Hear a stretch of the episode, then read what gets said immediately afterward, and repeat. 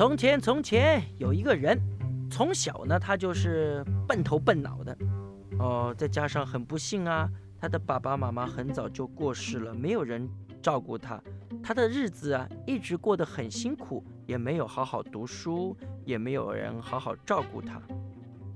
在这个人呢，二十多岁的时候，他还在街头上流浪，哎。他都找不到什么固定的工作，也没有办法赚钱，也没有办法结婚，也没有办法学习很多的东西。有一天，他碰到了一个老老的人，对他说：“啊，不如你就跟着我吧，我会教你一生的好功夫，让你从此啊不愁吃喝。”呃，真的吗？你真是个大好人，那我可以拜你为师喽。呃，徒弟。师傅，他听了以后啊，非常高兴啊，他就真的拜那个老先生做师傅哦。其实啊，大家都不知道，那个看起来好像很好心的老先生呢，他是一个贼。于是呢，那个孤苦无依的笨笨的小孩啊，就这么样的糊里糊涂变成了一个小小的贼。在一个月黑风高的晚上。老贼带着小贼到一个大富翁的家里去偷东西。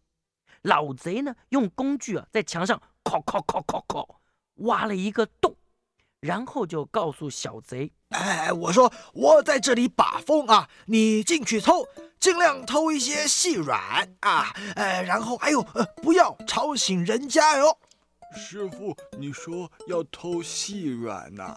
哦，我我知道了，我知道了。嗨。老贼说：“这个细软呢，是说就像是钱呐，还有金银珠宝这一类的东西呀。可是小贼呀，他不懂。他进去之后呢，找细软，嗯，哦，他就居然偷了两个布袋，因为这个布袋里面是棉被嘛。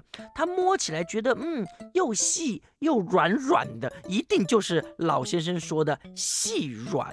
哈。”这老贼看到以后好生气啊，实在气死了。可是没办法，就换一种说法跟他说：“哦，你不要挑那些摸起来软软的东西啊，那些东西多半不值几个钱。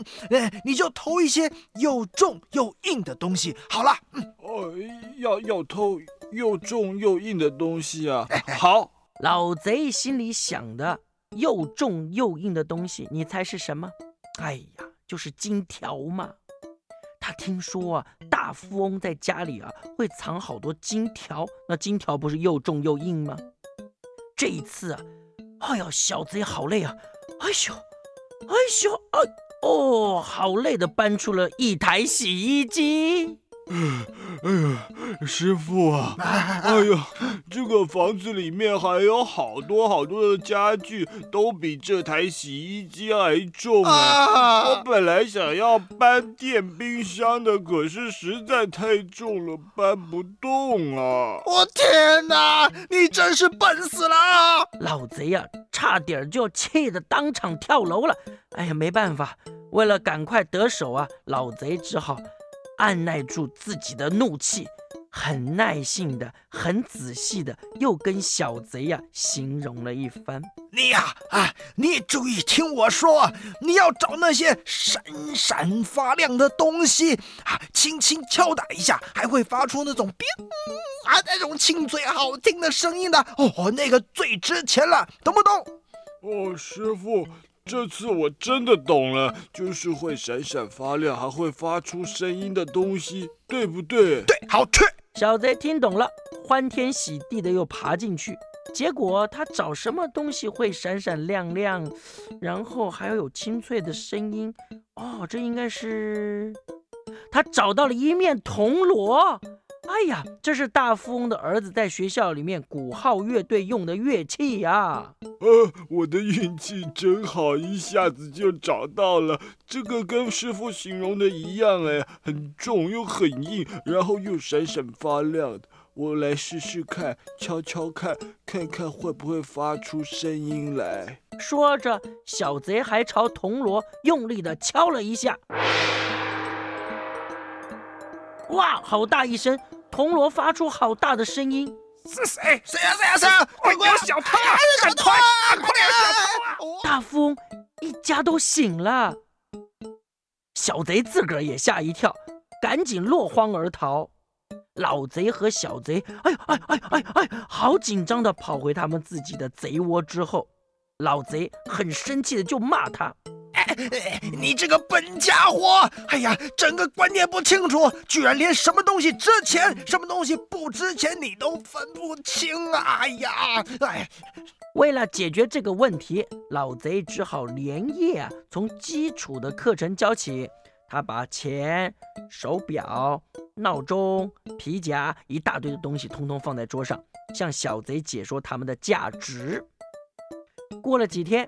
同样的是，在一个月黑风高的晚上，老贼又带着小贼跑到了大富翁的家里面，又在墙上敲敲敲敲敲，钻了一个洞。老贼小声的跟小贼说：“哈，进去吧，去偷一个最有价值的东西出来。这一次啊，可千万不要让我失望了。”“是的，师傅。”小贼呀，就小心翼翼的爬进去。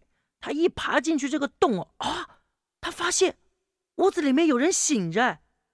他仔细一看，原来大富翁的儿子生病了。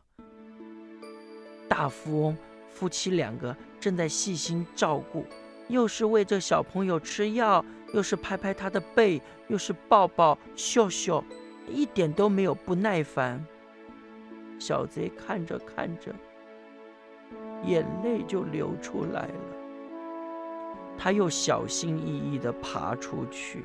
哎呀，这怎么样啊？你拿出什么东西出来了啊？老贼看到小贼爬了出来，就很着急地问呢。可是小贼眼泪啊，在眼睛里面一直打转。他说：“师傅，他们对小孩真好，这肯定是这个屋子里面最有价值的东西了。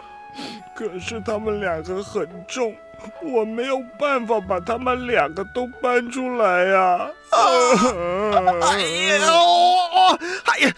老贼简直不敢相信小贼说的话，他瞪着小贼瞪了半天，终于咬牙切齿地说：“ 我真是倒了八辈子的霉，才会收到你这一个无可救药的笨徒弟啊！”说完，老贼就气呼呼地走了。可是啊。对从小都没有父母好好照顾的小贼来说，父母体贴的照顾和关心是世界上最有价值的东西吗？